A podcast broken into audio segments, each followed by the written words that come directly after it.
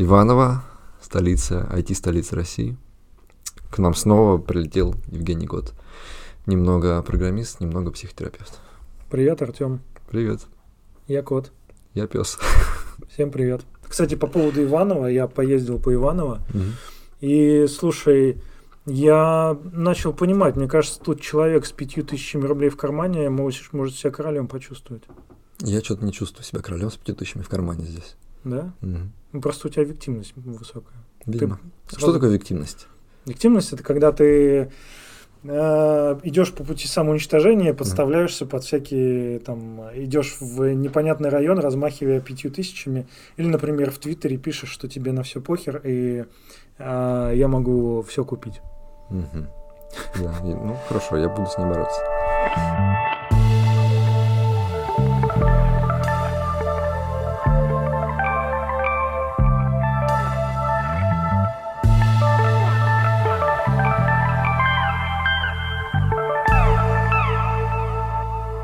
Ну что, мы опять продолжаем читать э, письма.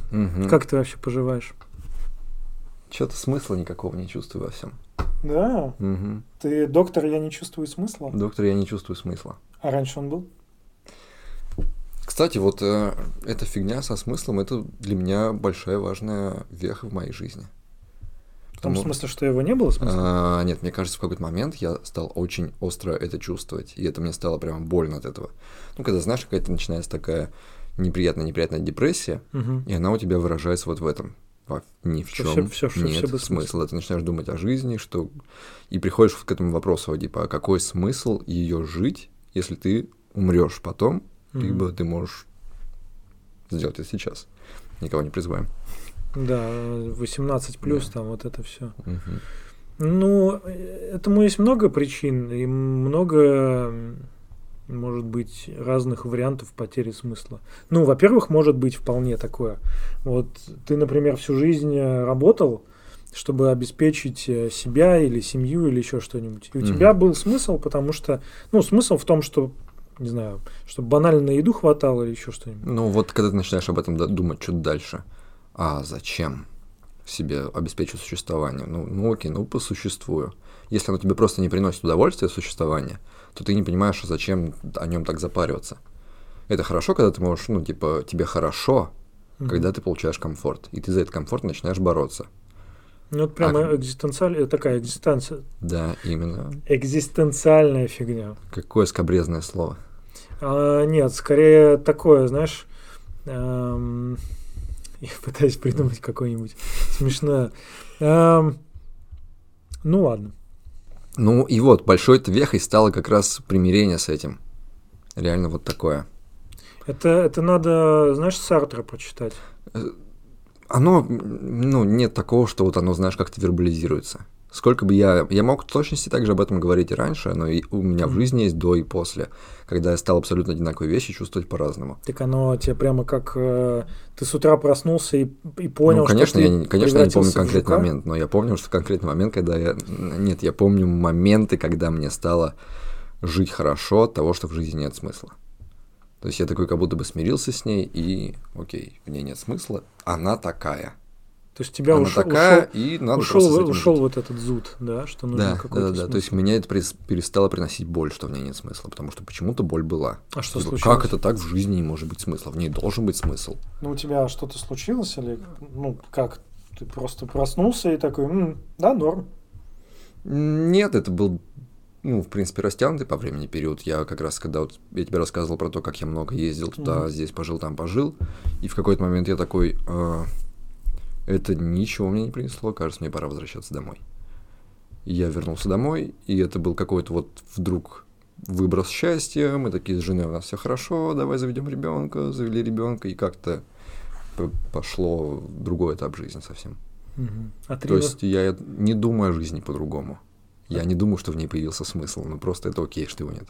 От Рина в пену дней вернулся он домой. Красиво кто?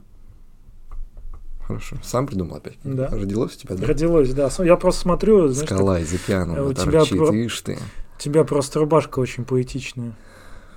Так ты о ней думаешь, да? Ну, она черная и белая. Скажем так, в моем родном городе они выразились бы Да? Иначе, да. Сказали, Да. какая скобрезная рубашка. Да, эко-оказия, сударь, вы несколько, да, Не желаете ли вы отведать э, по физиономии?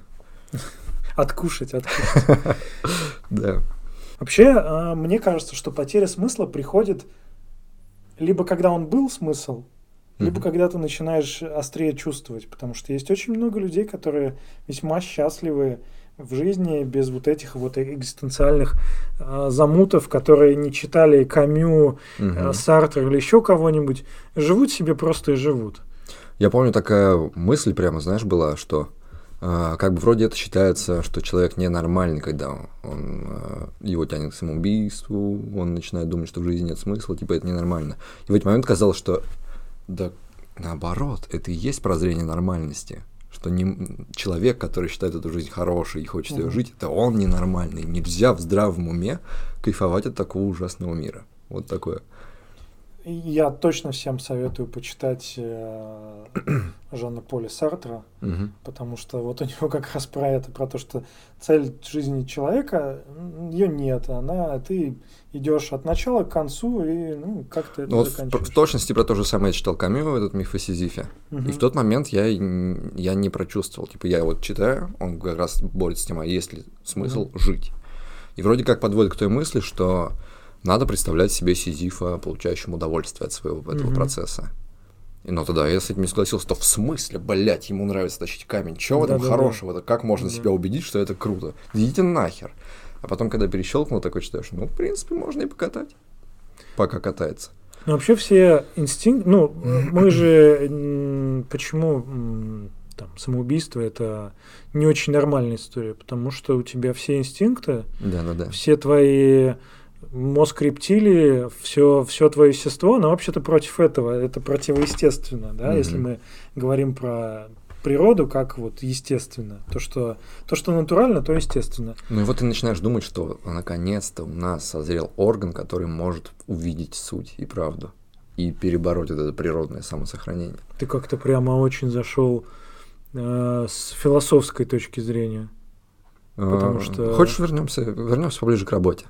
Давай, у нас же есть. Да. э, Я думаю, что э, у меня была проблема тогда, что это как бы было связано с работой. Мгм. Ну, то есть я свое самоосознание связывал с тем, какой я профессионал, типа как я самореализуюсь. И Мгм. когда все стало плохо, уже заразилось все остальное. Так, а может быть, э, ты прозрел, в кавычках я это поставлю, когда понял, что твое самосознание и твой смысл не связан, ты отпустил свою работу, Есть такой вариант, да. и ты понял, что, ну, то есть, если я там как профессионал, э, не, даже если я не удамся, или Мгм. что-то у меня не удастся, моя жизнь продолжается, и вот эта потеря смысла, это не потеря смысла вообще, а потеря смысла в работе. Ну и вот я думаю, что в IT я вижу много таких людей, потому что IT как бы прям для меня оно прям располагает к этому. Это очень сложный труд. Мгм. Это супер-мега достижение человеческой мысли. Мгм. Технологические чудеса. И ты потом смотришь, для чего они делаются. Вот ты там полгода воевал с менеджерами, Мгм. с кодом, с трудными задачами, чтобы покрасилась кнопка, по которой Да. заказывают, я не знаю, дилдаки какие-нибудь. И такой, вот за этим я работал. Да. Ну, кстати, в заказах дилдаков ничего плохого нет. Отличная идея заказывать дилдаки, не ходили за ними в магазин, правильно? Ну, кстати, да. Вот. Кстати, В да. магазин не хочешь за ними ходить, а заказать? Все, спасибо. Да, нормально. Ну, тест-драйва только нет. Да, на этой, Ну. на этой скобрезной ноте. Скоблизно, да, ну, ока- оказия Да, произошла. Давай я прочитаю тебе первое письмо. Давай. Звать меня Дима, 26 лет, полтора года изучаю разработку. Ведущий разработчик по документам и личинка джуна по факту. Слово личинка джуна. это, это хорошо. Да. Сколь- ты а смотри, почему- сколько опять самобичевания. Да, Опять почему-то это- джуны, они постоянно сами бичуются. Типа, я такой секой, я там Мгм. вам пишу, чего же более, и вот это все. Я помню, я- а, у меня был период, когда я много самобичевался. Это защитная реакция, да. У меня, кстати, не было. Я никогда не сам бичевался. У меня эго очень большое. Да ты нарцисс, я знаю. Да, поэтому э, нас тут несколько таких королей. Наш подкаст решили поддержать наши давние друзья, компания Space 307. Это реально классные ребята, мы с ними уже давно дружим. и у них есть свой подкаст. 307 пакетов. Сначала это был подкаст про фронтенд, но потом, как они говорят, все у них вышло из-под контроля, и теперь это просто шоу, где они говорят о наболевшем, откровенничают, шутят шутки, говорят про все в IT, в общем, все как мы любим, как мы делаем сами. Э, реально классный подкаст, посмотрите, мы оставим ссылочки. Вот. И в этом подка- подкасте ведущий Саша Липужин, тоже, как и я, мы с ним когда общались, сошлись по многим темам по поводу смысла жизни, смысла работы, бессмысленности. Вот, он тоже проявил интерес к этой теме, и мы его позвали, чтобы все это тоже с ним как следует хорошенько обсудить. Ну, а ты сталкивался когда-нибудь сам или, может быть, у других видел, когда люди такие э, работают и вроде бы могут работать, но, знаешь, ходят и такие, я не понимаю, зачем мы это делаем. Что за фигней мы здесь страдаем? Да, однозначно. Не, я и сам однозначно ловил эти состояния, когда ты начинаешь задумываться, ну, типа там о пользе, которую ты приносишь, да, потому что в, како в каком-нибудь подростковом возрасте, может быть, или там еще в универе ты мог э, напитаться каким-то чужим опытом, посмотреть, пос, почитать книжки каких-то, не знаю, классных там разработчиков, а, посмотреть какие-то истории успеха. А сейчас же этих историй успешного успеха, да, их же куча вокруг. Кругом. Вот, да, да, да, да, да. И они все на тебя давят, и ты такой думаешь, блин, ну если я, ну, не запускаю ракеты, как Илон Маск, если я ну, не придумываю лекарства от рака, ну или хотя бы от импотенции, вот, да, то уже, уже занимаюсь вроде какой-то ерундой. Я вот, например, вообще очень долгое время хотел попасть куда-нибудь э, в околонаучные какие-нибудь проекты, то есть не, не самому быть ученым, но хотя бы э, хотя бы помогать частичкой. им, да, да, рядышком. Да, да, да, рядышком, типа, пацаны, давайте я вам, я тут потупей, конечно, но может чем, чем помогу. Вот. Э, и ну, вот я не занимаюсь сейчас науками, да, но очень много об этом говорю. Мне некоторые друзья говорят, типа, ты уже надоел. Вот, типа, если, ну, хочешь, так иди. вот. А, а начинаешь задумываться, блин, а там, ну, что-то и вакансий не очень много, а вроде где-то и денег могут поменьше предложить. Такой уже, может, и не так и хотелось, да? А, и вот здесь я себя тоже ловлю на мысли, что где там заканчивается вот эта грань, да, где там э, циничность какая-то есть, э, и все-таки желание просто э, ездить в классный офис, да, зарабатывать хорошую зарплату и всякие там блага печеньки вот, свои иметь, вот, или же заниматься делом, которое ну, мне реально будет э, крутую эмоциональную отдачу давать. Я, честно говоря, до сих пор не определился, кто знает, может быть, надо еще что-то поменять. А не встречал такое, когда прямо такой вообще все бесполезно? Нахера нам запускать эти ракеты? Ну, полетим мы в космос, там же пустотища. Ну, слетали, прилетели, просрали кучу денег, топлива, железяк, взорвался вообще просто человечество играет в какие-то просто игрушки. Или даже тоже лекарство от рака. Ну, вылечили мы людей, они через, там, через 30 лет опять умерли. Все равно все умирают. Зачем нам вообще лечить людей? Давайте все просто возьмемся за руки и сдохнем. Это, ну, бывает же и такое, что ты так загонишься. Слушай, Тём, ну ты прям прям под самое сердечко туда мне куда-то нож загоняешь, конечно. Я стараюсь дистанцироваться от этих мыслей. вот, потому что я когда-то э, сильно загнался по ним. И еще большое спасибо сериалу «Настоящий детектив», Расту Коулу персонажу, да, вот, который, э, ну, хорошо тоже сыграл в этом плане. Э, потому что если ты начинаешь разгонять мысль про бессмысленность вообще того, что, того, что происходит, очень сложно. Э, ты же, ты же начинаешь копаться в этой мысли, ты думаешь, сейчас я к чему-то приду, что да, ну, на самом деле да? что-то важное есть, что-то есть высшая цель и так далее. Но если, наверное, ты не прибегаешь к религиям, то эту цель нащупать, ой, как тяжело. Вот. Ты в итоге все равно понимаешь, что да, ну какая нахрен разница, все равно помирать. Типа и хоть делай, хоть не делай, как ты проживешь эту жизнь, и вообще надо ли ее жить. Э, вопрос, короче, очень большой. И ты, наверное, ну, ты, ты, ты же тоже не просто так э, попадаешь э, в пучину этих размышлений. Как обычно, ты к ним скатываешься, когда тебе перестает что-то устраивать. Да, то есть, когда тебе, ну, меньше нравится там та же работа, может быть, меньше нравится, не знаю, люди, которые тебя окружают. Может быть, ты просто попал э, в яму э, так себе работающих нейронов у себя в голове, да, там опустошился э, серотонином, вот, и, короче, Все, ты, ты просто сидишь, и тебе начинает э, быть необходимым искать смыслы. Ты прям, ты чувствуешь, что ты должен искать эти смыслы, чтобы тебя э, этот смысл как бы взял за ручку и вытянул из этого да, состояния. Да.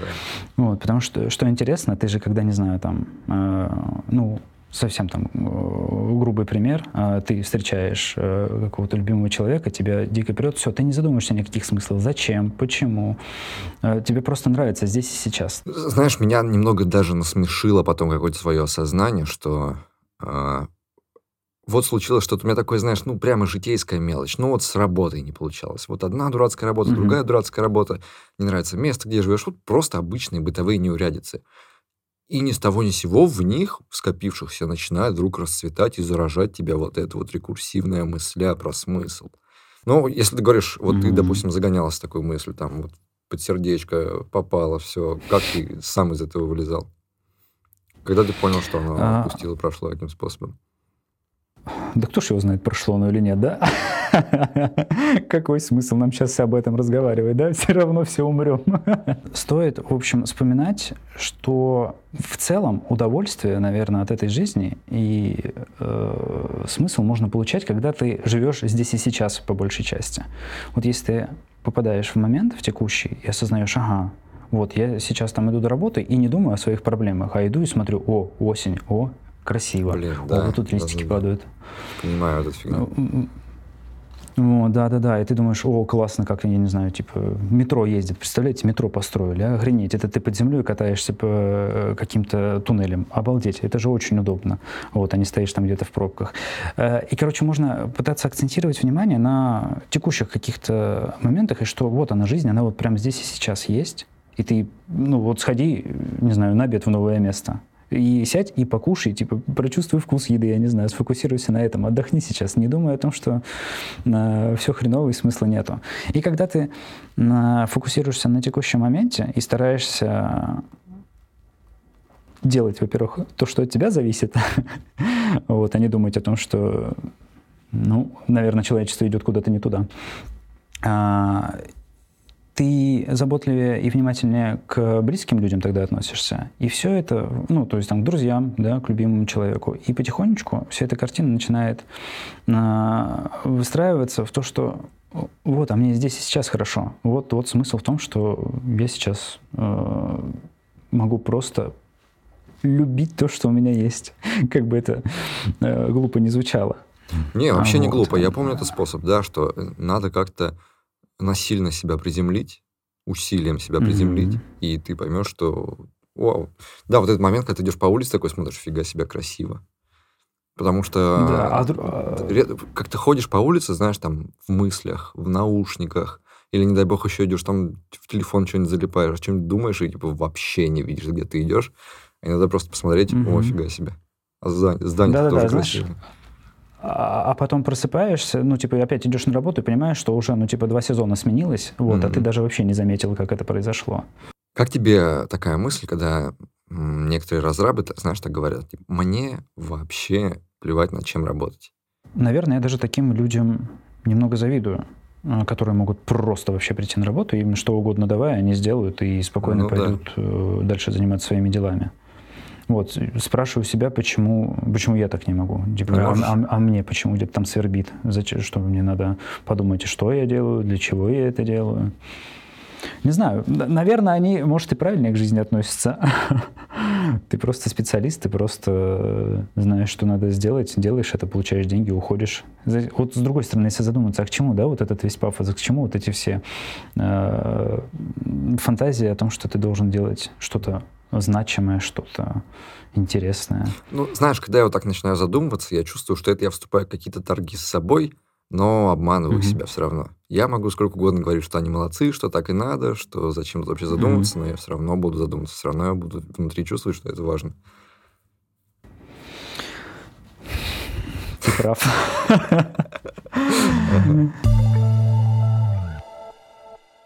Так, мой опыт встречи с тем самым ментальным дерьмом будет интересен тем, кто только собирается или уже делает первые шаги в сторону IT и разработки в частности. Немного предыстории. Впервые кодить начал, когда понял, что над техподдержкой сгущаются тучи и пора валить. Уж тем более, что трудился я в госконторах на аутсорсе. Проще говоря, в очередной галере. В последний раз пообещав себе, что пора заканчивать терпеть унижение, угрозы и клинический дебилизм чиновников, вышел вечером с объекта и поймал свою первую паническую атаку. Бам! Блуждая по Москве несколько часов в тревожном бреду, доковылял до дома, хлопнул три чайные ложки на стойке мелисы и вырубился. Под утро вспомнил, что я люблю игры. Очень люблю. А еще есть такая профессия их разрабатывать. Мгм. Погуглив, что почем у нас в стране у геймдева, решил, что веб это мой путь. То есть такой, «М, я люблю игры, ну пойду в веб. Через несколько дней я собрал все свои пожитки и вложил их в репетитора по Java. Не прогадал. Вот этот не прогадал. За месяц мы с ним подготовились настолько хорошо, насколько это возможно для человека, не знавшего, что такое программирование от слова совсем. Самое смешное, что я прошел собес на стажера-разработчика Java ровно в той же конторе, В той же, это в смысле в ГОС. видимо, ну, в аутсафе. Э, обещали гарантированное капсом трудоустройство по окончанию обучения. Со звездочкой, разумеется. Если я его провалю, буду должным 240 тысяч деревянных. Неплохо. Хороший бизнес. Да, а так они белые и пушистые. Ага. Да. А что, неплохо? Ты, Прикинь? ты либо получаешь 240 тысяч, ну, э, либо процент зарплаты. Нет, ты, ты слыхал такое, чтобы люди, если не проходят испыт, должны денег? Я слышал такое, да. Да? Да, я слышал. Кто на это вообще подписывается? Ну, есть такое, есть, э, ну, я, мне кажется, это мошенничество в том смысле, что, э, может быть, по букве закона там все и законно, но вообще это мошенничество, потому что, ну, это, знаешь, как ставки на тотализаторе, Мгм. казино всегда выигрывает. Получается, они же, а если ты устраиваешься, ты процент зарплаты им отчисляешь какой-то. Мгм. Типа, типа курсы сами бесплатные. Ну, я не знаю насчет этих, но вот часто такие условия. Сами курсы бесплатные. После того, как ты их заканчиваешь, они в тебя типа вкладывают этими бесплатными курсами деньги, Мгм. и ты либо устраиваешься, либо платишь им мзду. Ну, это же жесть. жесть. Это вообще звучит полно абсолютно дерьмово. Да. Деваться было некуда. Где еще обучат и устроят? Ну, где? А дальше начинается то, зачем я все это пишу. Осознание того, что ты аутсайдер. В нашем коллективе не было студентов, свитчеров или ребят, которые ни слова разработки не знали. Каждый созвон я встречал с мыслью, что наш ментор покажет на меня пальцем и спросит, что я вообще здесь делаю. А после, Что а после пиши пропало. Работы-то больше нет, в техподдержку ни ногой. Постоянные мысли о собственной беспомощности и некомпетент... некомпетентности. Сомнения, была ли идея так хороша, как казалось прежде. Ежедневное, еле завуалированное презрение со стороны студентов и преподавателя. И все это под аккомпанемент усиливающихся панических атак. Экзистенциальный кризис. Без понятия, бывает ли он вообще в таком возрасте, или это все юношеский максимализм, но, как мне кажется, штука опасная. На фоне работы с продуктами, которые нахуй никому не нужны, появилось стойкое ощущение, что и я тоже. Зачем мы все это кодим? А какой вообще в этом смысл? Когда я буду срать кровью в старости и разваливаться, что я вспомню? Фичу, над которой потел весь спринт в 2021 году? Нету в этом никакого смысла. Есть удовольствие в процессе, есть кайф, когда открываешь ноут и видишь IDE в темной теме, пальцы сами тянутся что-нибудь написать. В конце концов, когда она начинает работать, а после какое-то опустошение. Будто вырастил дитя, а оно просто растаяло в руках. Нет в этом никакого смысла. Мне кажется, ну, во-первых, хороший слог. Ну, кроме, конечно, пожитки. Но это решается. что ты к ним прицепился? Ну, вот так вот. А во-вторых, ну, экзистенциальный кризис бывает в любом возрасте, абсолютно. Хоть в 8 лет, пофиг. Экзистенциальный кризис, он появляется тогда, когда ты начинаешь думать, а зачем я здесь, а зачем все это, задавать вопрос зачем. И тут неважно, хоть тебе 30, хоть 40, ну, вообще, конечно, чаще всего он появляется уже там, ближе Мгм. к какому-то возрасту. Ну вот, мне кажется, что Печальная это история. прямо хороший вопрос. Ну, я не знаю, я не могу до конца принять, что это какое-то отклонение. Потому что вопрос очень хороший. Так никто не Нахера? сказал, что это отклонение. Нахера мы это делаем все? Нет, это самый, самый нормальный вопрос. Потому что ты тратишь очень много ресурсов своих, да, начиная от умственных, заканчивая физическими, когда ты сидишь, что ты делаешь. И вопрос, зачем я это столько трачу, он, то есть он должен иметь ответ. Если он не имеет ответ, то у тебя приходит кризис, выгорание, депрессия. Вот это. Мне кажется, что нет ни- никакого другого ответа, кроме какого-то гедонизма. Ну, просто чтобы мне было кайфово в комфорте сидеть, получать кучу удовольствий. Не только такой. Почему? Ну, а какой еще? Какой? Ну, ты можешь работать, да, ты можешь работать ради денег. Типа, вот я, я а столько... что они дают комфорт и безопасность, и просто кайфово. Ну, я столько вкладываю в работу, потому что мне за это платят денег больше, чем вообще хоть где-либо. Это может быть, есть же всякие волонтерские темы, есть э, программисты open source, зачем люди делают. Есть open source, который делается ради волонтерских целей. Есть open source, который люди делают, чтобы свое честолюбие. Типа я автор вот такого-то фреймворка. У меня, не знаю, 300 звездочек на гитхабе или еще больше. Есть люди, которые делают, э, вкладывают для какой-то высшей цели. Да, ну, как они ее понимают. Просто мне кажется, что все эти высшие цели очень хрупкие. Но они не выдерживают его критического осмысления и какой-то чуть рефлексии, потому что ты их прям вот... э, помнишь, мы как-то обсуждали, что мозг часто пус- пускается в эти закольцованные э, мысли бегать по кольцу. Да. И ты просто тратишь трамвайчик. энергию вообще зря. И здесь же можно вот взять и запустить вопрос «зачем?», и он никак не выключается. Мне кажется, проблема э, IT в том, что у нас э, это все-таки индустрия. Мгм. И в индустрии крутятся деньги, и деньги не маленькие. Соответственно, большая или большая часть работ связана с зарабатыванием денег. Ну, то есть ты как программист делаешь какое-то приложение, которое потом должно окупаться. И как только это появляется, оно сразу появляется. Почему люди, например, идут в волонтерство? Да? У меня одна подруга, у меня подруга м, какое-то время работала в хосписе. А, Там, где лежат э, раковые больные. Мгм. Да, ну, понятно, что такое хоспис. И история с волонтерством, она тебе стопроцентно дает ответ на вопрос, зачем. Ну, то есть такая ультимативная э, штука. Мгм. Потому что, потому что помогать раковым больным это ультимативно хорошо. Кто-то может сказать, что типа это плохо, но вряд ли. И у нас, во- но проблема в том, что ты свое дело, когда ты программируешь, редко, когда ты можешь вот так ультимативно сказать. Конечно, ты можешь делать софт для, не знаю, для Красного Креста или для Гринписа, но тем не менее. И вот тут и начинается проблема. Потому что ты, например, делаешь софт, э, у которого миссия какая-то нереально благая. Мы делаем э, жизнь наших пользователей в разы лучше. Или мы помогаем... Кто-то вообще верит в это всерьез, когда работает разработчиком?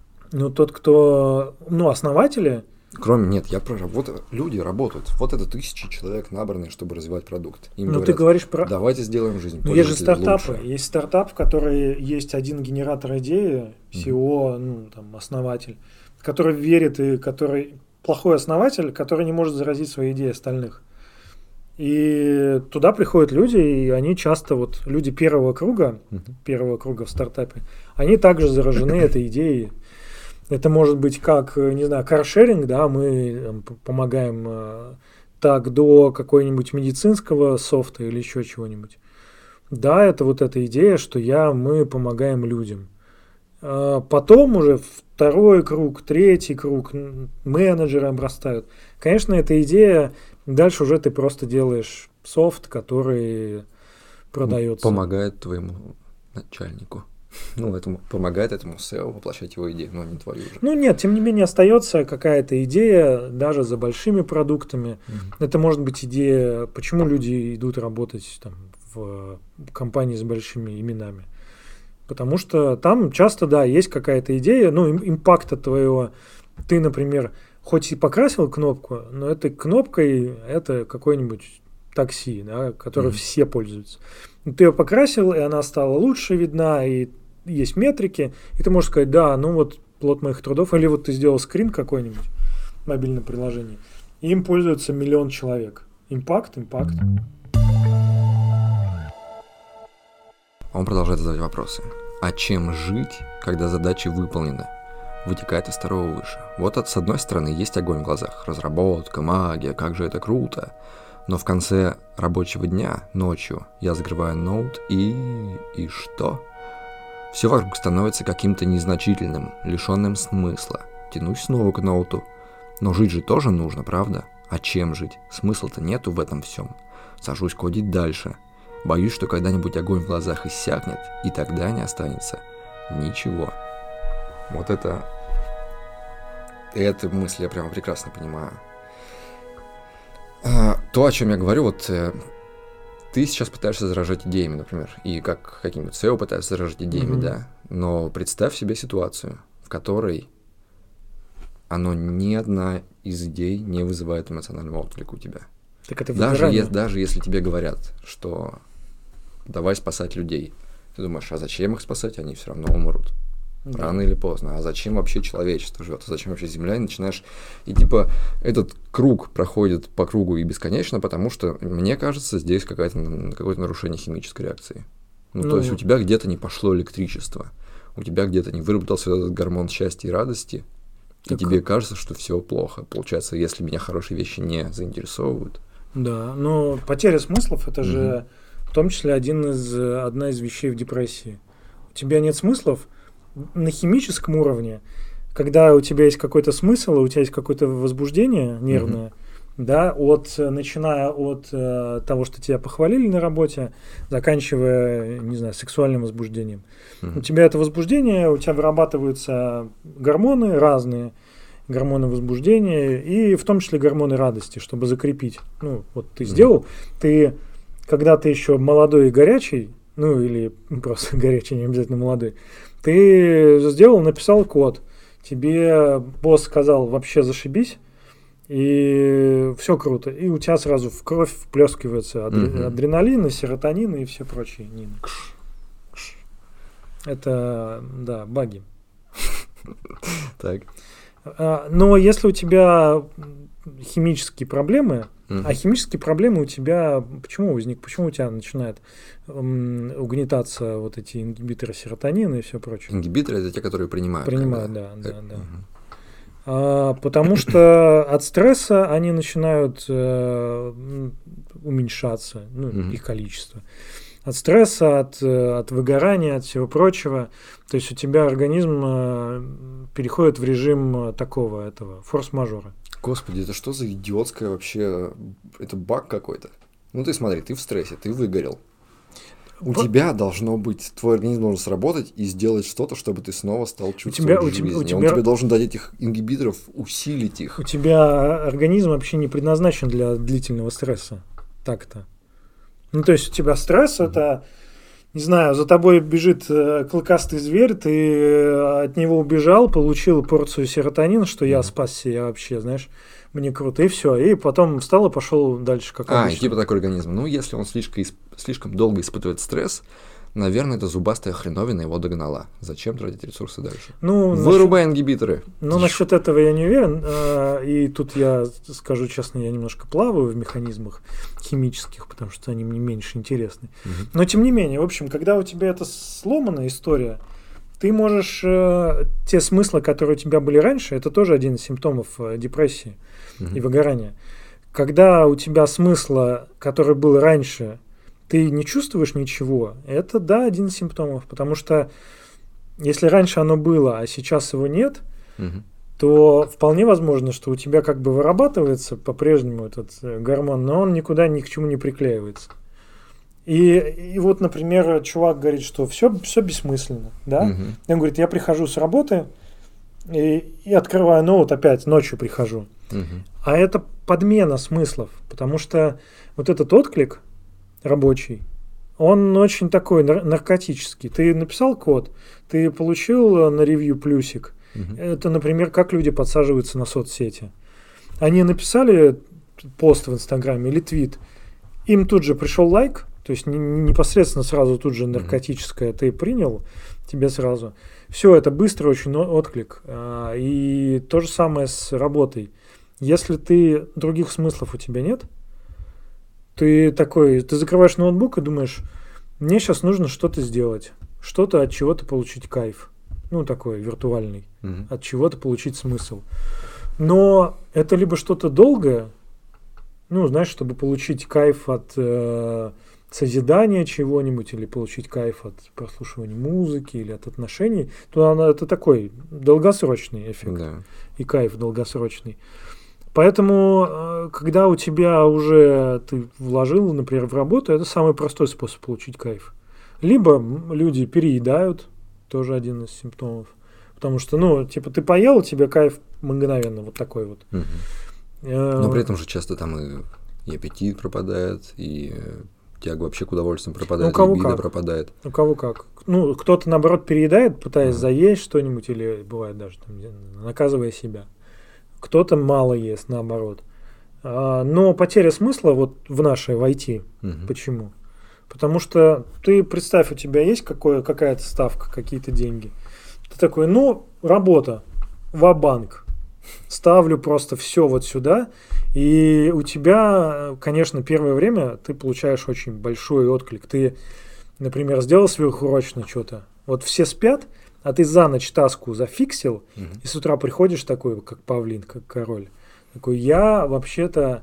Все такие, о, Ва- Вася, слушай, а кто, кто баг пофиксил? Такой, ну, плевое дело. И такие, хорошо. И так ты сделал раз, другой, третий. А потом э, постепенно острота падает, удовольствие. И, и на работе тоже может острота падать. Все привыкают, что Вася работает по ночам. И наоборот, если ты не поработал ночью, то все-таки что-то он спекся, что-то чувак вообще не тащит. Ну и все, и ты поставил эту ставку такой, все, все мои эфорты, все мои силы уходят в работу. А потом оказывается, что что-то не то. Что в работе как-то, ну, не играет эта ставка. Ну и все, а у тебя бэкап-плана нету. У тебя весь твой смысл был в работе. И тут, Упс. и тут ты, а тут, например, начальнику вожа под хвост попало, и он начинает тебя распекать, что вот э, вы что-то не то сделали, У, а у тебя все, все туда вложено в работу, и все, и ты такой, э, ты, у тебя все закончилось. А сейчас у нас рубрика, когда не мы с Женей котом катаем на кофейной гуще, а зовем настоящего эксперта, практикующего терапевта, который поговорит с нами об этих проблемах посерьезнее.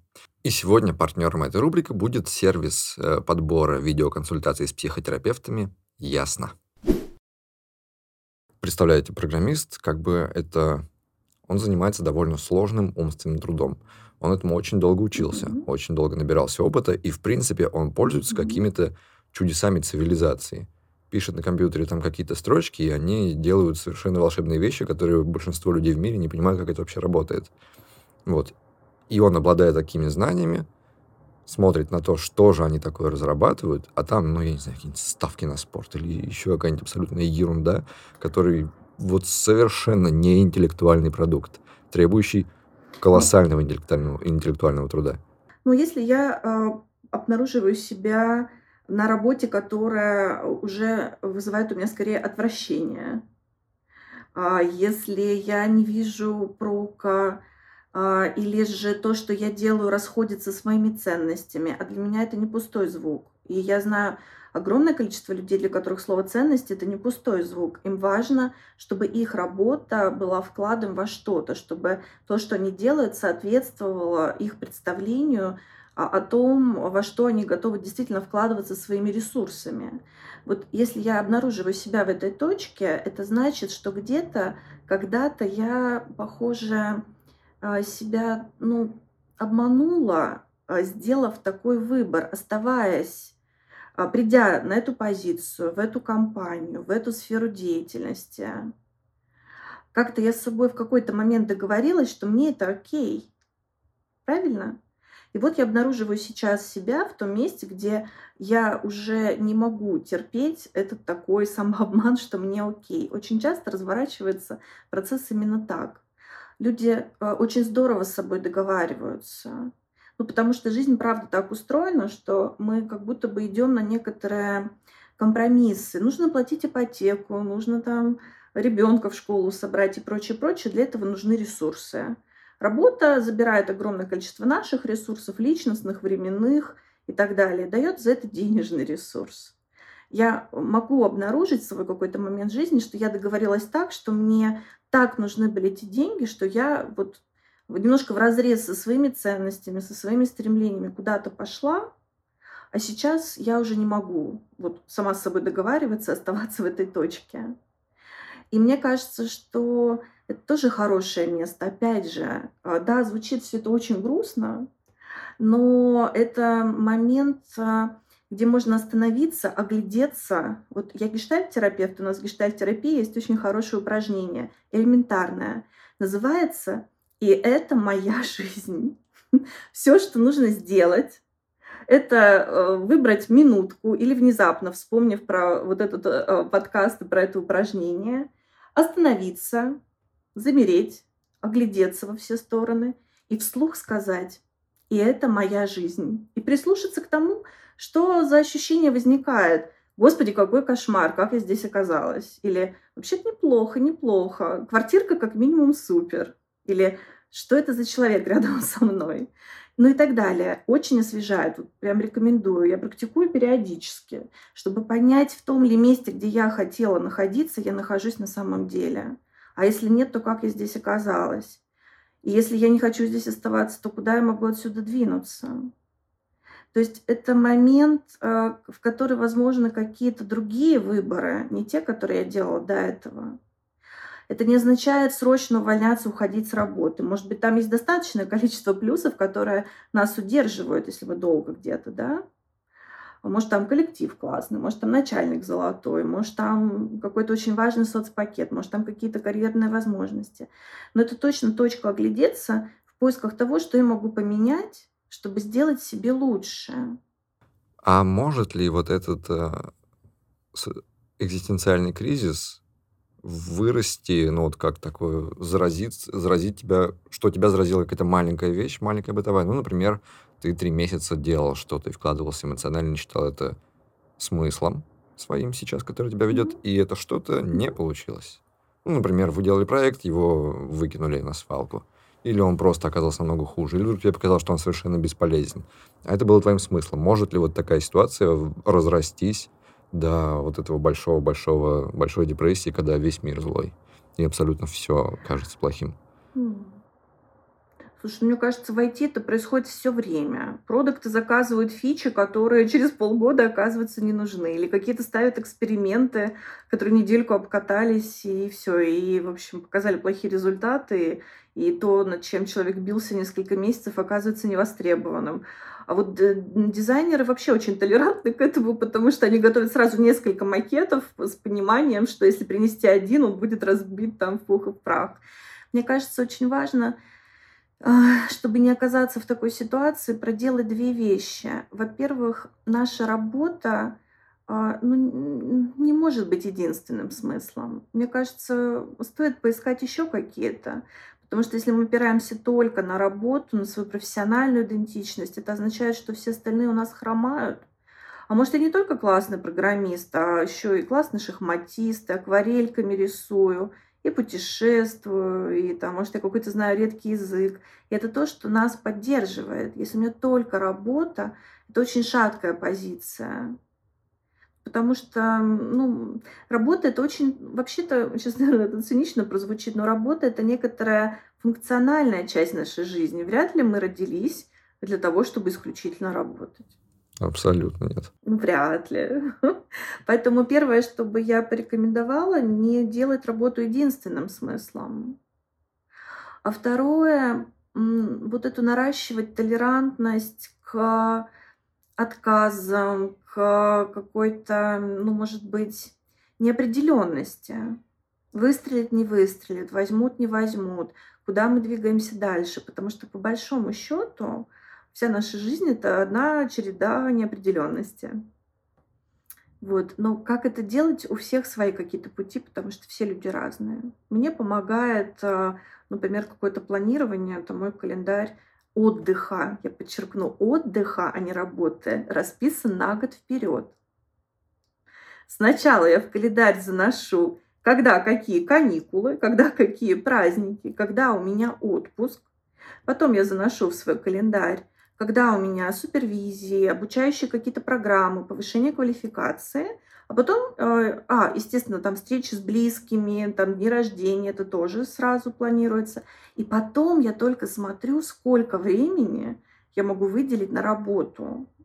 Это для самозанятого человека, конечно, звучит более реалистично, чем для того, кто full time, но на самом деле принцип тот же. Сначала моя собственная жизнь, и только потом то, как я ее обеспечиваю. Мне бы понравился путь волонтерства, если бы я был в такой ситуации. Угу. Вот, но я бы побоялся, а не вызовет ли это еще больше отвращения к основному делу. Вот. Э... Подожди, подожди, если ты чувствуешь отвращение к основному делу, то это точный маркер, что от этого дела нужно как-то дистанцироваться. Я обожаю отвращение. Это самое яркое, мерзкое и полезное чувство на свете. Очень многие люди к нему либо нечувствительны, ну, потому что, ну, кому нравится, если все время тошнит, ну, как бы это понятно, да? А с другой стороны, оно очень табуированное. Сказать кому-то, отойди, ты мне отвратителен, это, ну, социально неприемлемо. Конечно, но мы же чувствуем его. Ну да, да. И мне кажется, что очень важно отвращение реабилитировать. Если я чувствую отвращение, то есть несколько вариантов, что это такое. Либо я чего-то переела, этого слишком много. Ну, тортик, знаешь, кусочек тортика – это не целый тортик. Кусочек я съем, а целого тортика мне будет нереально плохо. Я буду чувствовать отвращение. Значит, чего-то слишком много. Если переложить эту метафору на работу, а не слишком ли я много работаю, а не слишком ли я много вкладываюсь туда, откуда мне приходит мало отдачи. Достаточно ли я получаю фидбэк про то, что я делаю? Делаю ли я действительно то, э, что хотел бы? Ну вот к вопросу, да, вот который мы поднимали, что иногда люди терпят, терпят отвращение. Вот первая история это про избыток, вторая история это про отравленность, вот э, ну, такое отвращение, как маркер чего-то, что нам нельзя в себя помещать. Мы не едим гнилые фрукты, мы не едим гнилое мясо, и мы не хотим э, психически заражаться чем-то неполезным для нас. Поэтому отвращение – это то, что помогает нам взять хорошую дистанцию. Мне кажется, вот э, вот эти два основных пути, э, к которым мы приходим, когда обнаруживаем себя в такой, в общем, растерянности. Чем, чем я занят, чем я занята, куда я движусь, то ли это, чего я хочу. Угу. Я считаю, что вообще-то это хорошая точка. Если человек до нее дошел, то, очевидно, у него, во-первых, осознанности какой-то больше появилась. Ну, а во-вторых, э, с этой точки можно реально двигаться дальше, поисследовав, а куда именно. Поэтому я кризисы люблю, мне кажется, хорошая тема. Вот так, ребят. Э, кстати, ясно был для меня тоже первым опытом обращения к психотерапии, и, наверное, только благодаря ясно я на это и решился. Потому что я искал себе терапевта в Иванове, офлайн, прийти лично к нему в кабинет.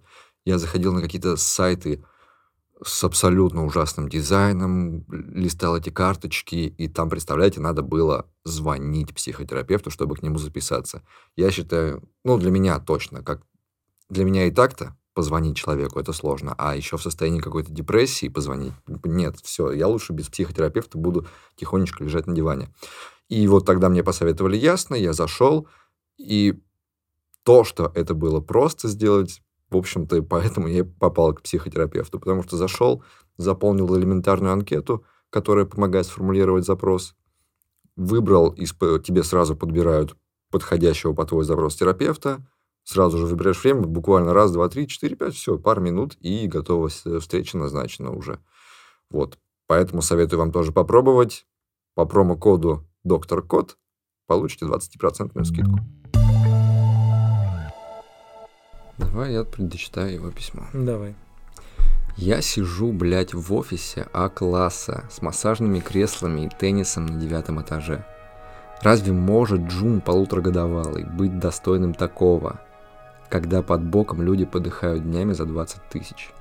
Каждый день все это преследует. Я знаю, что коллеги смотрят на меня как на говно, чувствую или нет. Первый же непройденный собес на медла, когда я еще даже не кодил в Enterprise, кончился тем, что мой работодатель всеми законными способами выжил меня из компании. Сторожилы часто смотрят на нас с презрением, потому что трава зеленее была, а женщины рожали настоящих разработчиков, способных писать свои компиляторы. Высокие зарплаты скорее ставят в тупик и порождают сомнения в собственной значимости. Лучшие условия труда в корпорациях туда же – в техподдержке было проще. Сходил к пользователю, поднял софт, настроил, починил железяку. Фидбэк мгновенный. Пусть и держали часто за говно, я чувствовал, что помогаю кому-то. А здесь какой-то труд Шрёдингера.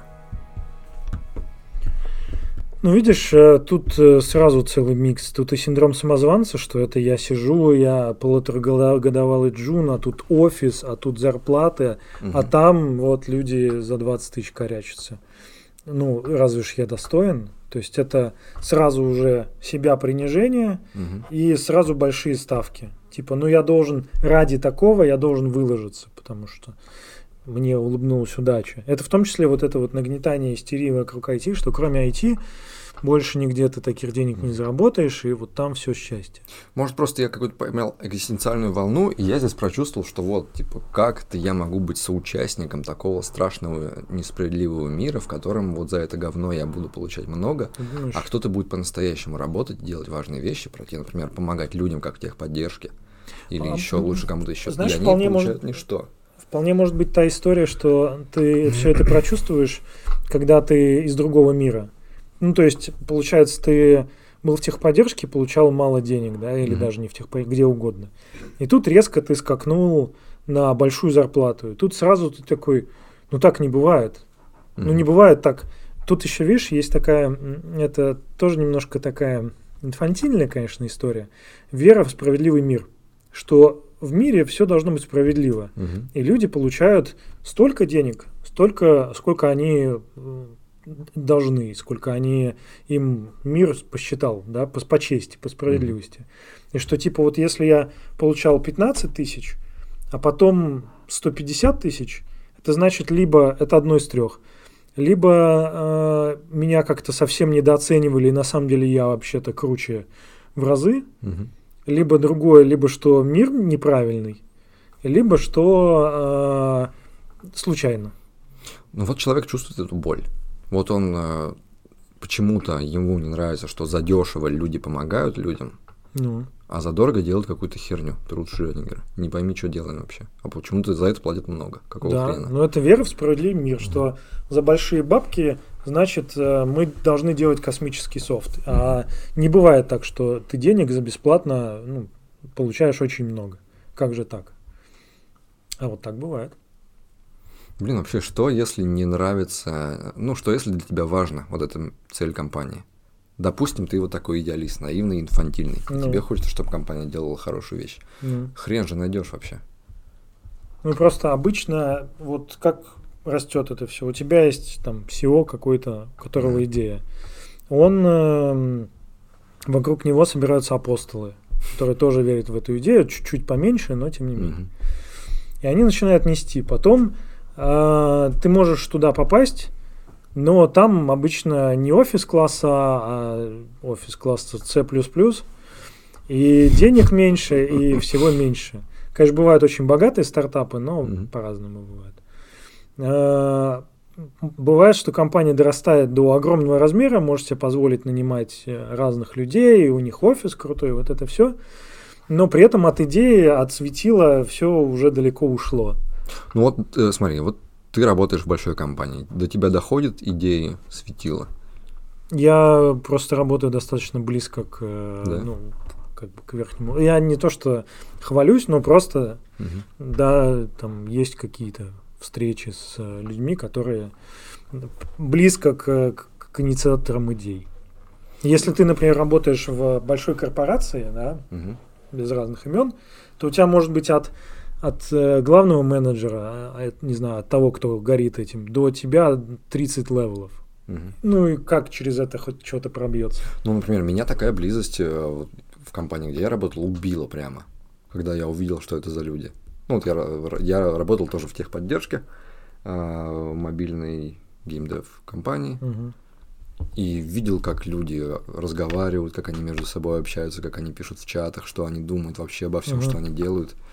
А, Возможно, я столкнулся тогда с моим энтузиазмом таким, я был такой, это знаешь, с, Мгм. горе- с огнем в глазах, делать хорошие вещи, хочу классную игру сделать, искусство творить, и тут просто цинизм чернейший, я думаю, блин, как можно этим заразиться? Ну, ты сравнил как бы мобильный, мобильный игродрочь, где, Мгм. ну, там нет идеи, там идея в том, чтобы заработать денег. Мгм. И есть стартапы, блин, знаешь, очень клевые стартапы с клевыми идеями. Ну, блин, э, где давайте обрабатывать картинки с котиками? Нет, почему? Есть, есть, э, например, Ну, давайте сделаем э, очередную, не знаю, трейл для разработчиков, только чуть посложнее. Не обязательно. Ну, есть стартапы всякие разные прикольные, которые, например, помогают людям с э, ограниченными возможностями. Сейчас это тоже достаточно активно.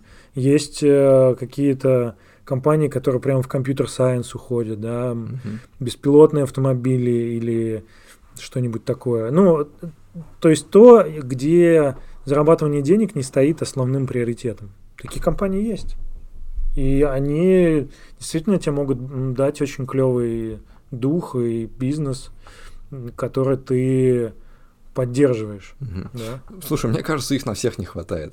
Все равно прямо критическая масса собрана в аутстафах, в галерах, Так это в крашении кнопок, Да. в мобильном дроче. Во всей херне люди такие, о боже мой, что мы делаем, чтобы кормить семьи? Галера это какой-то рассадник ментального дерьма у вас. ну, это просто такое слово маркер, которым маркируют. Ну, аутстафы, вот это вот все, вот этот человек, который тебе продает через какие-то прокладки и заставляют строить из себя не того, кем ты являешься. Ну, просто слово. Ну, тебе нужно одним словом обозначить плохую работу. Ты говоришь галера. Галера. Все сразу всем понятно. Кому-то везет, кто-то в хорошие компании попадает. Ну, может, это даже не везение, а целенаправленные усилия. Ну вот как справляться, если тебе не повезло, и ты застрял в месте, которое тебя угнетает своей целью? Если тебя место угнетает, то тебе нужно поменять место. Ну, а, что ты хочешь? Ну вот какой, А. какой ответ? Если ты угнетен, Я хочу рецепт, как с этим жить, научиться. Ну, как принять то, что окей, да и насрать на цель, это, ну, что мне не нравится эта цель. Я хочу, чтобы мне это просто не причиняло боли и нормально работать, как все люди. но это принятие фрустрации. Ну, то есть Вот, вот. фрустрация это когда у тебя есть э, когда у тебя есть разница между тем, что есть, Мгм. и чего ты хочешь. Это, ну, э, фрустрация. И принятие фрустрации это процесс не вот такой вот. Ты не можешь, например, про нее забыть. Мгм. сказать, что ну, да мне пофиг. То есть, если тебе уже не пофиг. И там вот эти все стадии принятия, да, которые а, во всех мемах уже освещены. Ты, ну, ты не обязательно через все из них пройдешь, но тем не менее а, принятие фрустрации это ну, зависит от степени твоей фрустрации. Это долгий процесс. Работа над собой. Я знаешь, что подумал? Вот э, когда батя с друзьями на кухне сидит, Мгм. и они трутся, ты заходишь там накурено, ну, выпивают, ты такой постоишь, послушаешь, что ты какая-то какие-то душные батиные темы. Мгм. А вот сейчас я думаю, мы, мы же те же самые бати. Сидим, трем. Да, дочь вырастет такая, в 15 лет зайдет на YouTube, посмотрит старые выпуски, такой, ой, ба- батя, лишь бы никто не увидел, что у меня такой отец. Да-да-да, сейчас пришло время, когда все в ТикТоках и в- Мгм. везде все видно. Дети могут ловить кринж от того, что батя в Инстаграм выложил. Все, короче, я не могу больше читать письма, я выгорел. Ты выиграл. Ну давай Да. я почитаю. Нет, не отдам, я слишком люблю это занятие. А, ну вот видишь. Ну, просто смысл твоей жизни теперь в чтении. Да, в чем, писем. в чем смысл того, что мы читаем эти письма? Да нет смысла, знаешь, это, мне кажется, смысл еще это такая э, какая-то тоже детская история, что вот смысл жизни должен быть. Ты Бля, по- реально, откуда? Это какое-то, что, физиологически зашитое? Что это мы вдруг придумали, что должен быть смысл? Ну, прямо же это чувствуется. Просто мы же прямо верим подсознательно, что все не зря. Так, ну, мы, во-первых, сытые все. То есть, Мгм. когда ты голодный или нуждаешься в чем-то, то у тебя смысл-то есть, что ты не помер сегодня. Мгм. А когда, ну, во-первых, общество уже дошло до того, что, ну, скажем так, э, по крайней мере, Россия, ну, наша страна, ну, если смотреть не из России, ну хорошо, наш регион, от голода прямо не ну, есть люди, которые страдают а, от да, голода. Да, ага, приехал тут из Европы такой в Иваново, да у вас тут на 5 тысяч. Короче, что я хочу, я хотел сказать, то что а, будучи в IT, ты уже, скорее всего, закрыл все свои первичные потребности, а то и несколько раз, а то и ипотеку свою закрыл. А, и потом тебе, ты такой, да вроде все нормально, надо что-то, а что, а зачем это все? Угу. Если бы ты жил на 10 тысяч рублей, наверное, у тебя были бы другие стрессы, другие переживания. Это, это ужасное сравнение, но я его вспомнил, не могу от него отделаться. Я читал какую-то книгу, по-моему, Франкл, или кто-то, какой-то психолог, который работал вот с э, евреями, которые пережили Холокост. Угу. И э, одна из мыслей там была, что как бы в концлагерях-то они не заканчивали жизнь самоубийством, а когда война кончилась, они все разъехались там по Америкам или по комфортным странам, угу. пошли волны прямо. Люди вот здесь уже, оказавшись, в комфорте, перестали с этим справляться. Есть, э, есть более, ну, менее страшный пример, это как появились байкеры и вообще вот это все мотодвижение когда после Второй мировой войны пилот, пилоты авиации, угу. у них была адреналиновая ломка, потому что там они э, летали в воздухе, сбивали, и вообще у них была цель в жизни, а потом угу. она закончилась. И очень многие люди, ну вот этот э, синдром, э, как это, по-английски я его забыл, вырежем потом. Короче, ну и пофиг. Э, Летчики, да, они начали покупать себе, ну, даже не покупать тогда нельзя было. Они в мотоциклы вкрячивали мощные движки, чтобы mm-hmm. вот испытать этот адреналиновый. Ну и в целом, хоть в этом смысл найти. Они разъезжали на, бай- на байках. И, ну да, потому что у тебя есть... То же самое в нашем IT. Ты когда джун, у тебя смысл есть. Ты видишь ту цель, за которой ты mm-hmm. идешь. Вот я хочу, люди, скрестив пальцы, таки только бы пройти на собес, только бы, только бы меня взяли на работу. Их берут на работу, и там это может быть э, через месяц после приемной работы, угу. это может быть через 10 лет. Но вот ты идешь, карабкаешься, карабкаешься, карабкаешься, и у тебя есть цель, у тебя есть смысл. А, а потом ты пришел, и такой, дык, я вроде Слушай-ка, так вот, наверное, поэтому и бессмысленность ощущается как прозрение, и поэтому она так опасна. Потому что такое ощущение, что ее можно заглушить чем-то химическим, а это кажется сразу обманом. Вот вроде как ты почувствовал бессмысленность, когда ты был э, летчиком и mm-hmm. вернулся домой. И ты такой, о боже мой, я ее чувствую, надо избавиться от нее. И ты ее заглушаешь. Но если об этом начать думать, ты такой, так, я ее сейчас заглушил, а вдруг она до сих пор там? И если я перестану кататься на мотике, она вернется. Так же и здесь, типа, у тебя пропала цель, и ты вдруг почувствовал как будто бы настоящую правду, и тебе надо ее сразу снова чем-то заглушить. Когда ты идешь по лесу, все деревья одинаковые, поэтому совет путешественникам выбирать себе ориентир. Угу. И также в жизни ты можешь себе выбрать недалекий ориентир, какое-то, ну, высокое дерево или какой-то странной формы дерева, и к нему идти. А можешь э, выбрать что-то очень такое значительное, целую гору, угу. на которой ты, может быть, никогда не, не дойдешь. Но зато вот у тебя это будет цель на, на всю жизнь. Угу. Вот э, мы так и живем. То есть ты можешь, конечно, просто и ходить по лесу без всякой цели, но ты рано или поздно будешь кругами ходить, возможно, ты на что-то напоришься. А если ты ставишь себе цели в жизни, ну, у тебя есть э, какое-то понимание, куда ты идешь. Хотя бы, может быть, небольшое, если ты просто видишь ближайшую сосну. А может быть очень большое. Кто-то к религии так приходит, потому что это та гора, до которой ты не дойдешь. А ты сталкивался когда-нибудь, ну или сам, или у кого-то, что вот, э, знаешь, есть разочарование от законченного дела? Вот вы делали классный продукт, и он зарелизился, и он успешен, все отлично, все работает, а у тебя остается дыра какая-то. Об этом еще говорили еще древние. После соития каждая тварь печальна. Называется посткаитальная депрессия, когда, ну, вроде вот все, то, к чему ты шел, вся твоя цель последних, ну там, ну двух минут, она, она, все, она закончилась. Ну и, и в, в этом, в японском, я, кстати, не знаю, это байк или нет, что есть такое слово, которое называется, называется миг мудреца, угу. когда вот после, после соития ты, ну все. После этих двух минут, да? После, да, ну полутора, ладно. Окей. Okay. И... Две минуты, я такой думаю, нихуя, если он выебывается сидит. Ну да, да. И да, вот ты, ты теряешь этот смысл. И так, на самом деле, после всего у нас так психика работает. У тебя есть возбуждение нервное, там, не знаю, сексуальное. Оно не может длиться бесконечно. Оно либо присыщается, то есть ты уже не можешь Мгм. а, испытывать возбуждение. Э, Тут, конечно, не в этом смысле. Очередной скобрезный момент. Да, Отличный повод начать читать следующее это письмо. оказия. В конце 2016 года я устроился в... Вот он написал название компании. Я думаю, не надо. Давай не будем, да.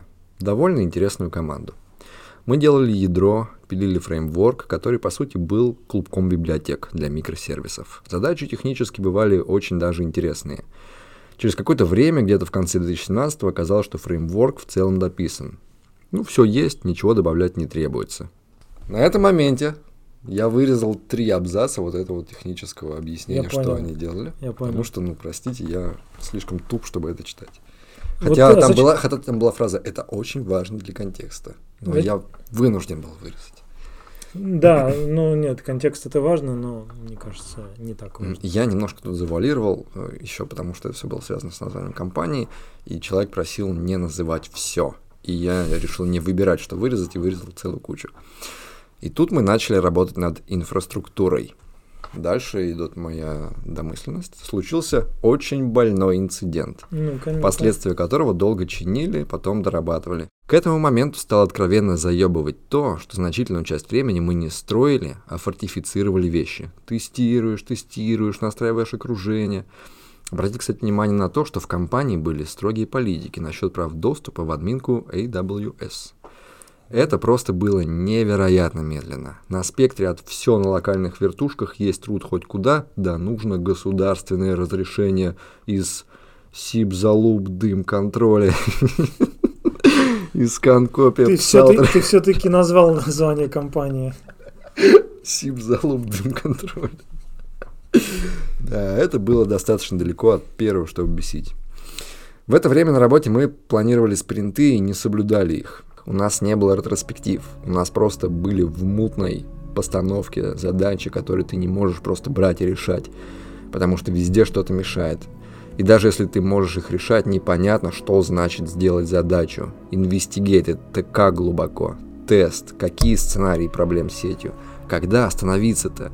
Мы делали хорошо, если эквивалент одного-двух дней работы за, э, по оценке за двухдневный спринт. Часто и я, и мой друг Олега просто страдали какой-то херней, залипали в Твиттер или не могли никак собраться и начать делать что-то.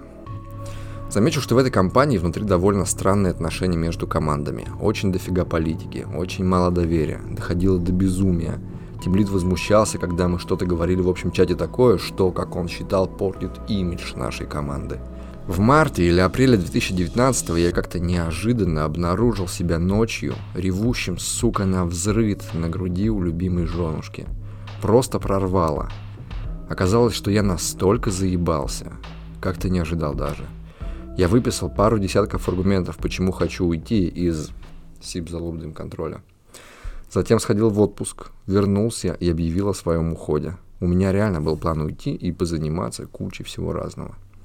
Знаешь, в чем есть проблема, мне кажется, Мгм. какую, какую я здесь вижу, какая такая довольно обща для индустрии?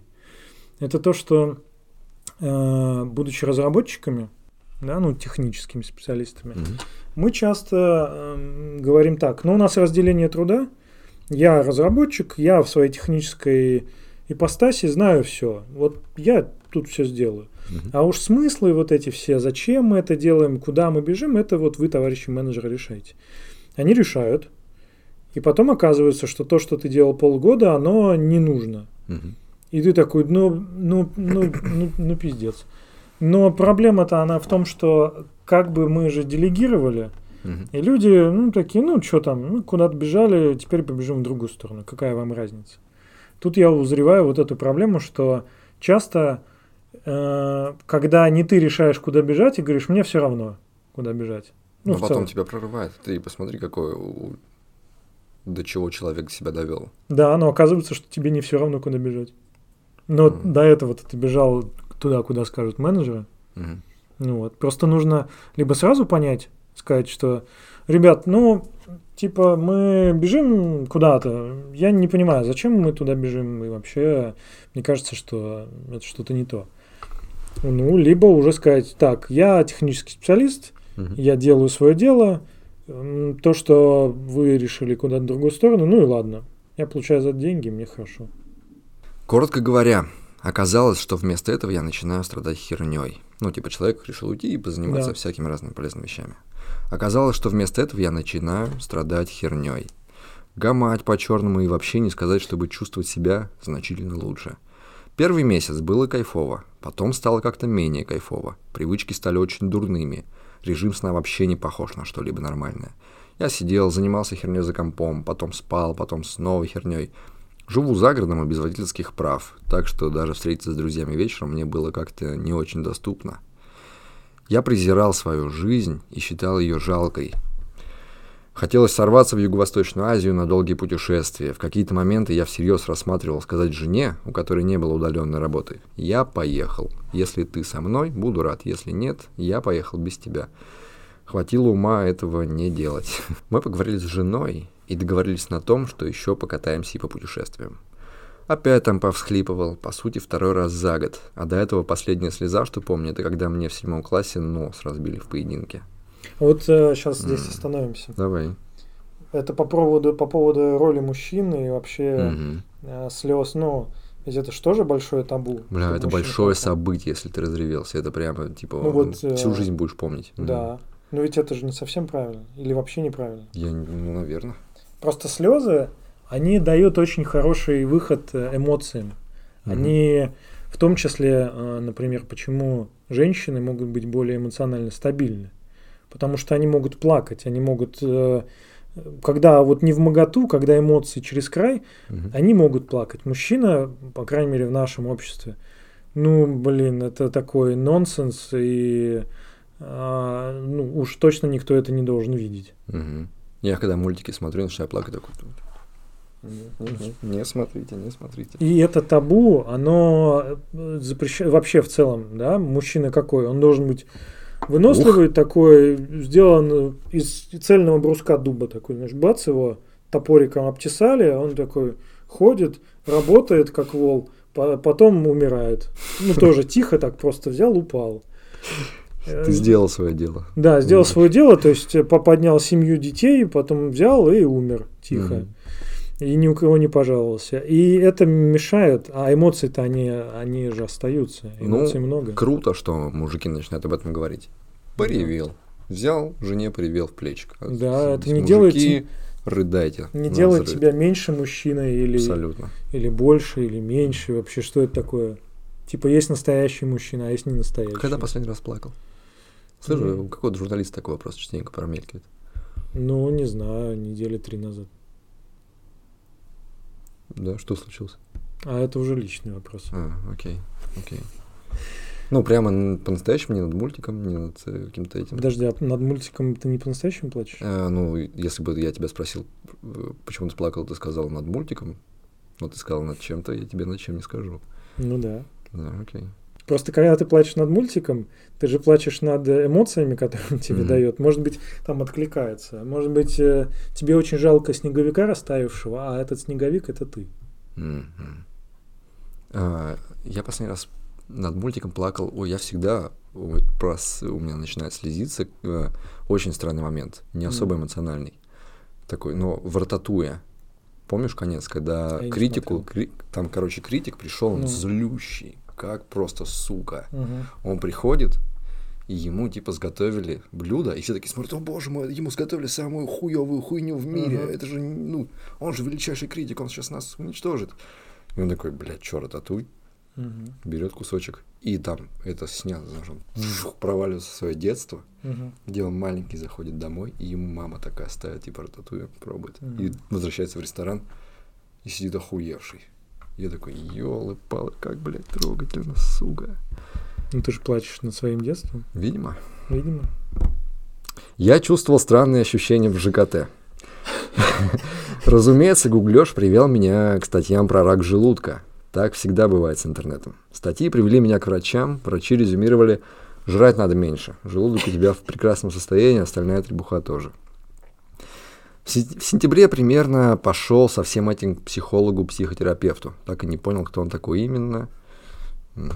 На второй консультации стал, себя, стал чувствовать себя вроде лучше, но как-то вышло, что упомянул ипохондрию, и тут у него пазл сложился.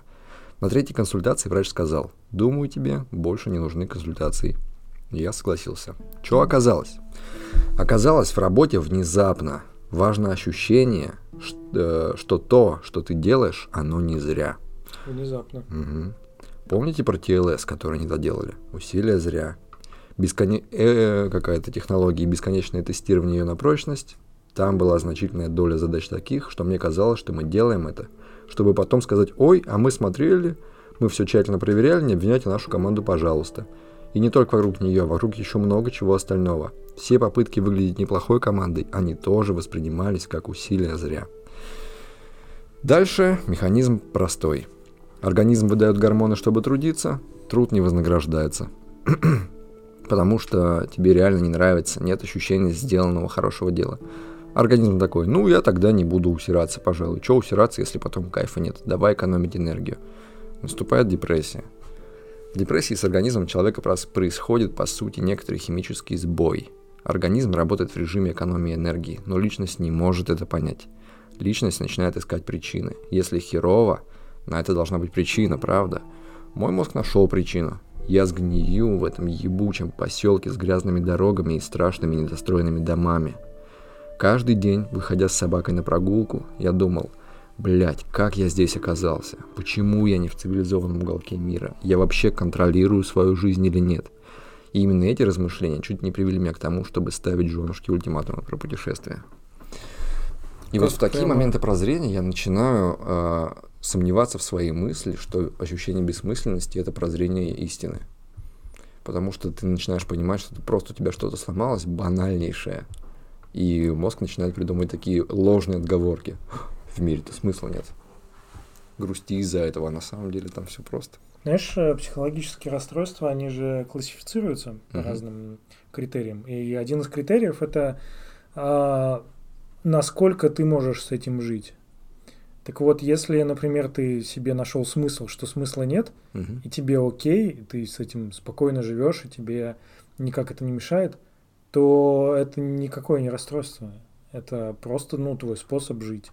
Или наоборот, ты нашел смысл в чем-то еще. Мгм. То есть, если думать про себя, что я ненормальный или что-то не так, если э, неудобств жизни, качество жизни твоего не снижается, то, ну, и окружающих, естественно, Мгм. то в целом проблемы-то нет. Любой терапевт, к которому ты приходишь, или психиатр, или психолог, спрашивает, в чем запрос-то? Чего ты хочешь? В чем проблема? Если ты говоришь, «У меня Блять, это так сложно, это тоже какая-то хрень. Ты приходишь к психотерапевту, он тебе говорит, в чем проблема? Я хуй знаю, в чем проблема, мне плохо.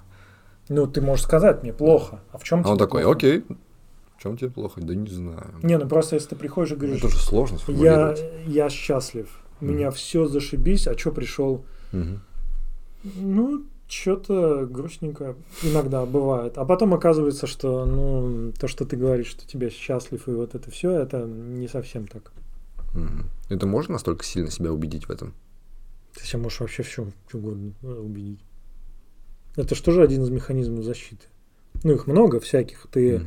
борешься с фрустрацией, борешься с потерей смысла, ну, вообще со всякими неприятными ощущениями, миллионом всяких защит. Есть обесценивание, ты говоришь, ну, это все херня, там. Вот если бы я на заводе работал, я бы тогда переживал, а сейчас нормально. Это может быть э, тоже какое-то забывание, что ты такой, ну нет, все, заталкиваешь куда-то глубоко в глубокий Мгм. угол и все.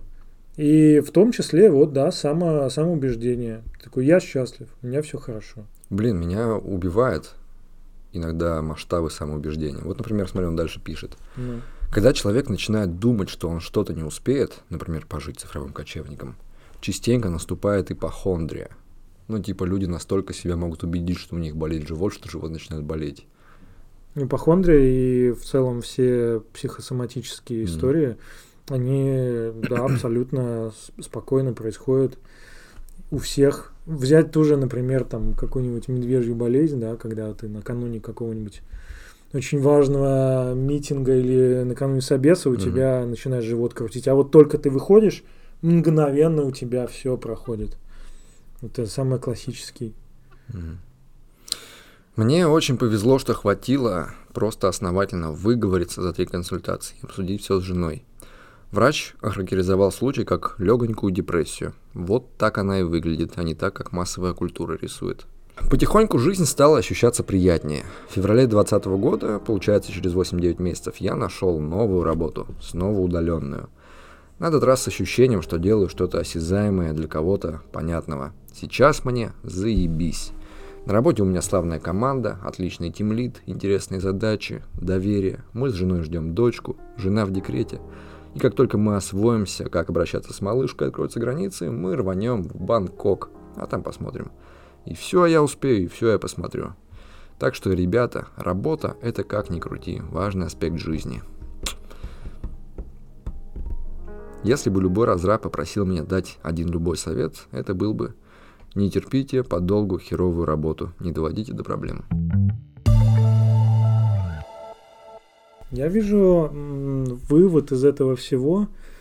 Он, э, вот, наверное, такой же, как о всем, что мы говорили сегодня и говорим. Мгм. В том, что работа это жизнь.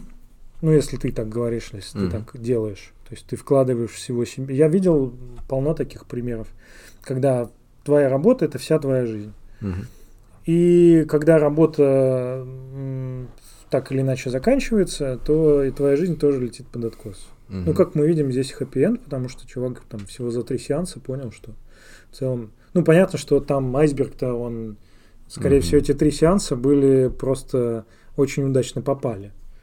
Это удивительно. Да, а, но, но вот мне кажется, что нужно себя наполнять не только работой. Потому что работа это не совсем то, что вы контролируете. Вот, а, ну, есть достаточно много всяких SEO, и основателей. У них, э, да, если какой-нибудь SEO или интерпренер говорит, ну, у меня вообще work-life balance, или это можно смеяться ему в лицо, потому что это не так работает. Мгм. Наемный работник, да, может сказать, ну, у меня work-life balance, у меня есть другие задачи, другие дела. И в случае, если ты стартап основал, да, это ставка, вот моя жизнь, это моя работа, она в целом выигрывает. Мгм. Но если ты разработчик, то 150% себя вкладывать в работу, ну, это опасно. Это может тебе окупиться, но это опасно. Мгм. У меня такие хэппи-энды, они как будто все равно воспринимаются с ложкой дегтя, что там что-то все равно как осталось плохо. Ну, понимаешь, у меня все равно всегда эти отголоски. Человек просто смирился с тем, что мы все делаем херню. Очередной смирившийся человек. А Мне кажется, знаешь, э, такой, кажется, что это не будет хэппи-эндом, это как в фильмах всяких ужасов или триллерах, когда вроде хэппи-энд, и ты такой, ну это триллер, это же не комедия. И, и знаешь, после титров показывают там, не знаю, что монстр не до конца убит, или что э, что-то Да-да-да. происходит, или они смотрят на свой номер билета, а это тот самый самолет, который упал. Мы слишком грузанулись, Да. мы начинаем выгорать. Мы... Я буду счастлив, если этот человек, у него родится прекрасный ребенок, они с женой будут счастливы, переедут в Бангкок, как они хотят, и от работы он будет кайфовать. И если начнутся проблемы, он с ними справится легче, чем в этот раз. И у него от этой истории... Если все будет так, напиши нам обязательно. Если не так, тоже напиши. И э, вот э, ему желаю, чтобы от этой истории у него остался только вот это выпуск этот. А и все остальное он забудет, как страшный сон. Мгм. Ну что, снова полетишь в Чехию? Полечу. Давай, хорошей тебе дороги. Прозвучало очень оптимистично. Да. Надеюсь, твой самолет не разобьется. Давай нормально закончим. Что за, чё за дичь? А, смыслы у всех разные, и Мгм. все смыслы находят по-разному. Но мне кажется, самое главное, во-первых, его искать, этот Мгм. смысл. Потому что рано или поздно вы можете прийти к тому, что вы смысл не искали, а вдруг он вам резко понадобился. А второе, это может оказаться так, что смысл в том, что смысла нет.